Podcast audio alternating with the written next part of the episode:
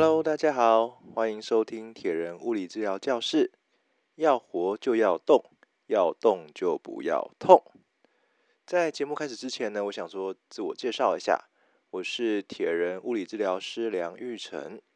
认识我的人通常都叫我小梁。我的专业范围举凡运动伤害处理、姿势矫正、动作控制训练、运动贴扎、筋膜调整等等。那毕业出来工作十几年，中间也进修了不少课程，累积了不少经验。呃，近期开始接触 Podcast，那周边的人也开始有人在录 Podcast 节目。那在里面呢，学习到很多各种不同的知识。我想说，也可以借由这个平台跟大家分享我的专业，还有过去这十几年来看到、听到一些有趣的事情。一方面帮自己记录一下，也希望借由这个分享，能够帮助更多的人。上礼拜我到台东去，去参加了 CT 的铁人三项，那比的赛程是一百一十三公里的半程超铁。嗯，这是我第二次去比一三，嗯，其实比较熟悉，但是。嗯，又感觉又不太一样哦。今年参赛人数来到六千多人，哦，整个非常热闹，然后整个现场的气氛很很很开心，然后嗯，有在赛场上遇到很多认识的老朋友们。那这里面除了呃，我们正在比里面整个赛程会有比二二六的超级铁人，然后像我们比一三的半程超铁。然后还有五一五的奥运距离的标准铁人，然后还有小铁人跟小小铁人，哦，所以参赛人数非常多。那我在比的时候啊，就是有看到，哎，怎么有人是就是被牵着在跑的？后来才发现，哇，这些人是视障朋友们哎，那视障朋友可以这样比。铁人三项，而且跟我是同一组哦，就是他是比一一三的这个距离，我真的觉得非常非常厉害。然后能跟着他们一起跑的的陪跑员也是很厉害，因为除了自己体力要够之外，还要随时注意路况，然后随时配合着视障朋友的节奏跟速度，所以真的非常非常佩服他们。然后也恭喜他们能够顺利的完赛。好，呃，今天第一集呢，想跟大家分享一下一个我们的脚非常算是蛮常见的一个症状，好，就是足底筋膜炎。那先介绍一下足底筋膜好了，足底筋膜它是位在我们的脚足弓的位置。那它有几个比较明显的症状，好，第一个是通常在睡醒早上起床的时候，下床踩到地板的第一步会蛮痛的，而且会有那种尖锐刺痛的感觉，或者是说你可能工作做很久，突然站起来的那一下会很痛。那这样子的症状会在呃起来走了几步路以后，慢慢的。比较好了，比较舒服了。那其实我们足底筋膜它主要的功能就是在我们在承重重量放在脚上的时候，足弓的地方足底筋膜会承受我们的体重，然后再做一点缓冲，让这个地面回馈的冲击力不会直接不会这么直接的去冲击到我们的骨头跟关节，但是。呃，足底筋膜炎的人，就是在足底筋膜的部分会有一些呃比较紧绷哦，或者是长时间的一些拉扯，造成它发炎，甚至严重一点会出现呃足底筋膜的纤维化，甚至呃骨刺。那造成足底筋膜炎的一些高风险的原因有，呃，如果你是扁平足的人哦，扁平足的人就是他在踩的时候，其实足弓。没有什么，已经没有什么失去，就是它足底的肌肉已经比较没力了，然后呃拉不住，所以受力都会在足底筋膜上。那高足弓就是它的足底筋膜本身的结构就是比较短的、比较紧绷的，变得比较没有缓冲力，所以在踩地的时候，它变得比较没有弹性。那再来另外一个常见就是长短脚，但这个长短脚啊，除了先天性本来就有长短脚，或者是后天因为骨呃骨头有发育的问题啊，或者是骨折造成的实质上的长短脚之外，还有一种可能的是在是我们称为功能性的长短脚。那功能性的长短脚，呃，通常会出现就是在你很习惯的单脚承重，也就是呃，我们称为三七步的站姿，就是重量都会放在一只脚比较多，另外一只脚比较少。那放在比较多重量的那一只脚上的那个足底筋膜也比较容易会发炎，因为它的承受的重量会比较重，然后承受重量的时间也比较长。那下一个族群，呃，就是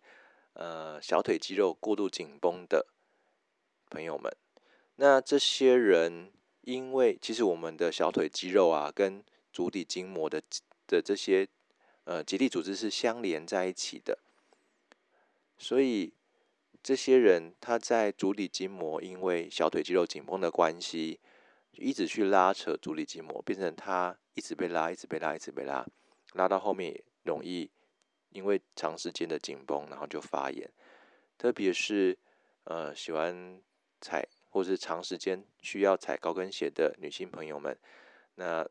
小腿的部分通常都会变得比较紧绷，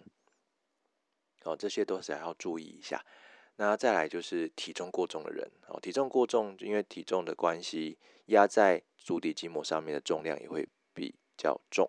哦，所以这个部分这样子的族群人也要。比较注意有没有足底筋膜的一些风险。每一种成因它造成的足底筋膜其实可能不太一样，所以我们会针对每一种形态的的问题去做最适切的调整。OK，那如果你真的不幸中了足底筋膜炎的话，自己可以做一些什么事情呢？第一个，呃，如果你家里没有网球，或者是你如果没有，可以去买一个网球。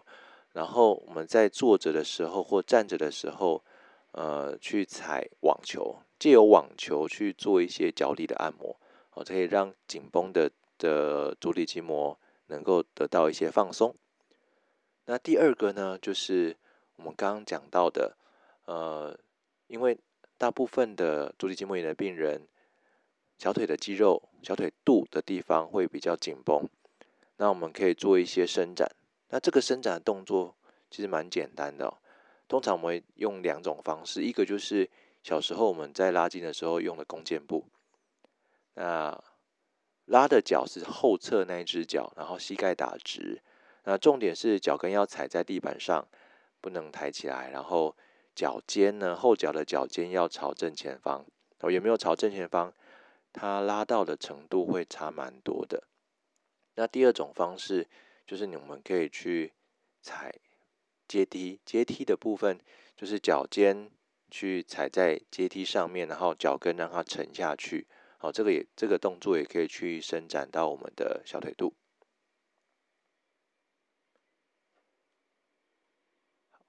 那下面再跟大家介绍一下，就是呃，除了足底筋膜炎之外，还有一种症状也是跟足底筋膜炎有点类似，然后也常被误诊，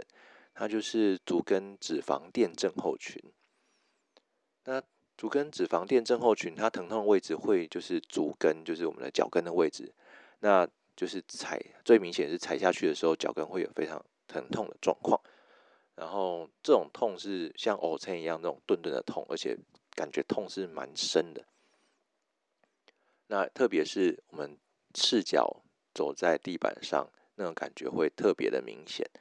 好，那足跟脂肪垫其实它就是我们在脚跟底下一个负责呃缓冲这个重量的一个组织，它主要就是脂肪垫嘛，就里面是脂肪跟一些胶原蛋白。那如果是因为呃长时间就是需要久站或者是呃需常常就是呃走路或者是跑步的时候，就是大部分都是用一些脚跟去着地的人，那他退化的状况可能就会比较明显。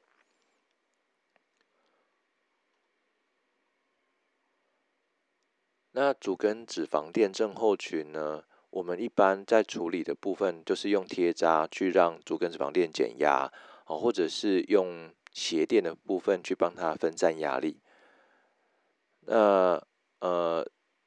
我们就是有这样子的症状的人呢，我们会建议他穿一些鞋底比较软一点的鞋子，就是它缓缓冲会好一点。那但但是太软的鞋子其实不太适合足底筋膜炎，所以呃，我们一定要先咨询过医师或物理治疗师。去判断你适合什么样子的鞋垫或什么样子的鞋子，因为处理的方式会不太一样。那除了刚刚讲的，就是一些呃贴扎或者是鞋垫、鞋子的选择，可以帮助到这足跟脂肪垫症候群的患者。那也可以，现在比较新、比较流行的那个增生疗法或是震波治疗，它也可以针对这些退化的脂肪垫。产生一些再生的效果，所以大家不妨，如果真的不幸得到这个症状的话，可以去咨询一些你认识的呃医师，哦，得到一些比较相关、比较专业的一些建议。好，那我们今天介绍两个呃我们较常见的问题，一个是足底筋膜炎，另外一个是足跟脂肪垫症候群。如果有任何问题呢，欢迎大家在下方留言，或者是你想要分享你曾经呃有这些症状的一些经验，那我再会在后面的节目给大家一些回馈回复，也希望大家能够多多支持这个节目，希望这个节目会持续做下去，然后越来越好。那我们今天的节目就做到这边喽，下次在空中相会，拜拜。